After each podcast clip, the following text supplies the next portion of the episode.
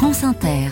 La main verte avec euh, le jardinier préféré des auditeurs de France Inter, Alain Baraton, l'Assemblée générale des Nations Unies, rien que ça, a proclamé le 10 février Journée internationale des légumineuses. Oui, les légumineuses ou fabacées regroupent près de 13 000 espèces, ce qui signifie des dizaines de milliers de végétaux de toutes sortes. Il est possible de définir ainsi les légumineuses, famille de plantes dont le fruit est une gousse. Et en quoi ces plantes sont-elles si importantes? Comme l'indique l'ONU, elles jouent un rôle fondamental pour assurer un avenir durable et une sécurité alimentaire pour tous. Elles sont aussi des engrais naturels et peuvent nourrir le bétail. Chez vous, dans votre modeste potager, il est aussi important d'en cultiver, comme engrais vert par exemple avec le trèfle Mhm. et la luzerne, et aussi et surtout comme légumes. À défaut de pouvoir toutes les semer en ce moment, n'oubliez donc pas en achetant vos graines de commander des légumineuses, à savoir des haricots.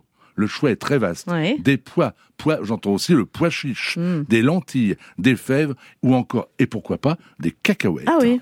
Et l'ONU célèbre-t-elle d'autres plantes que les légumineuses? Eh bien non, seules les légumineuses ont droit à cet honneur. À noter toutefois qu'il existe une journée internationale de la santé des végétaux, c'est le 12 mai. Bon anniversaire donc aux Eh légumineuses. bien oui, eh oui.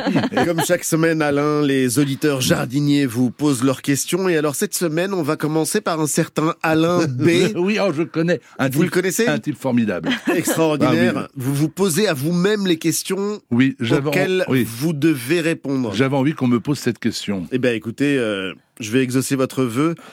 Quand faut-il semer les légumineuses? Excellente question. Alors, en général, les semis de pois gourmands et les variétés à grains ronds, eh bien, on va faire mars-avril. Mais avant de poursuivre, je précise que ça cela dépend bien sûr des régions, cela dépend du temps qu'il fait, cela dépend aussi et surtout de l'humidité du sol. Par exemple, dans le nord de la France, contrairement à certaines régions des Pyrénées, les terres sont inondées. On ne sème jamais de légumineuses dans les terres trop humides. On peut également, alors, en, en poursuivant, les haricots, on prend son temps pour le haricot, tranquillement. On dirait, moi j'aime bien le semer. Avril Ouais, oui, bravo. Avril, mai, euh, on Très voit. fort. on- non mais Ali à la main, à la main verte, c'est absolument oui. Certain. Les fèves, nous en avons parlé il y a pas longtemps. On a pu commencer à le faire. On va pouvoir les semer, aller jusqu'à la fin avril. Quant aux cacahuètes, parce que c'est important les cacahuètes dans un jardin. Ah bah oui. Ja- parce qu'on sait jamais comment ça pousse, d'où ça vient, etc. Bah c'est avril-mai parce que les cacahuètes aiment bien, comment dire, les terres chaudes, donc on ne se précipite pas. Et puis les lentilles, les lentilles aussi sont des légumineuses. Eh bien le semis pourra se faire cette fois-ci en pleine terre directement. Allez, mars-avril. Mars-avril. Madame Béziot vous pose euh, cette question. Existe-t-il une solution pour lutter contre les mouches des agrumes Les traitements qui n'impactent pas les abeilles n'ont rien donné, Alain? Oui, Madame Bézieux qui écrivait, c'est par une question par lettre. On reçoit de moins en moins de lettres d'auditeurs. Les questions maintenant viennent par mail. Alors, pour répondre à la question, cette petite mouche, effectivement, qu'on appelle également cératite, fait quelques dégâts dans les fruits et ce n'est pas très très agréable. Rien ne remplace l'installation de pièges à phéromones. Alors, les phéromones, l'occasion de rappeler que ce sont des molécules chimiques naturelles, et bien qui sont produites par les insectes. Et ce sont, j'aime bien le terme, ce sont un petit peu des, des dissipeurs euh, sexuels. On affole la bestiole. Ah, c'est joli. Eh oui, c'est joli. Des agitateurs sexuels. C'est-à-dire que la- le mâle ou la femelle sont complètement désorientés et finissent soit par s'épuiser avant d'avoir eu le temps de se reproduire, soit finissent dans un, dans de l'eau quand on a mis comme piège de l'eau. Donc les pièges à phéromones sont excellents, donnent d'excellents résultats. Les pièges, enfin les produits. Ça a un euh, effet sur les hommes? Non, euh, non, non, non, non, je- ah, ah, les phéromones. Oui. Ah, non, imaginez le, le drame. hein. Donc je ne crois pas, non.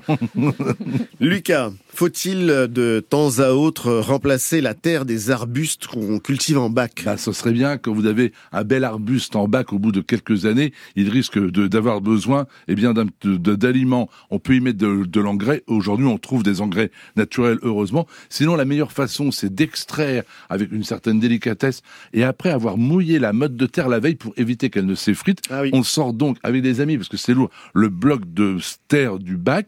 On supprime en périphérie 5 ou 10 cm de terre. On remet la- le pot, qui est enfin la motte qui est plus petite. Il reste donc de la place. On met un bon vieux terreau, ce qui permet donc dans le même espace à la plante d'avoir davantage de nourriture. Tout a l'air simple quand vous l'expliquez. Merci Alain Baraton, c'était La Main Verte.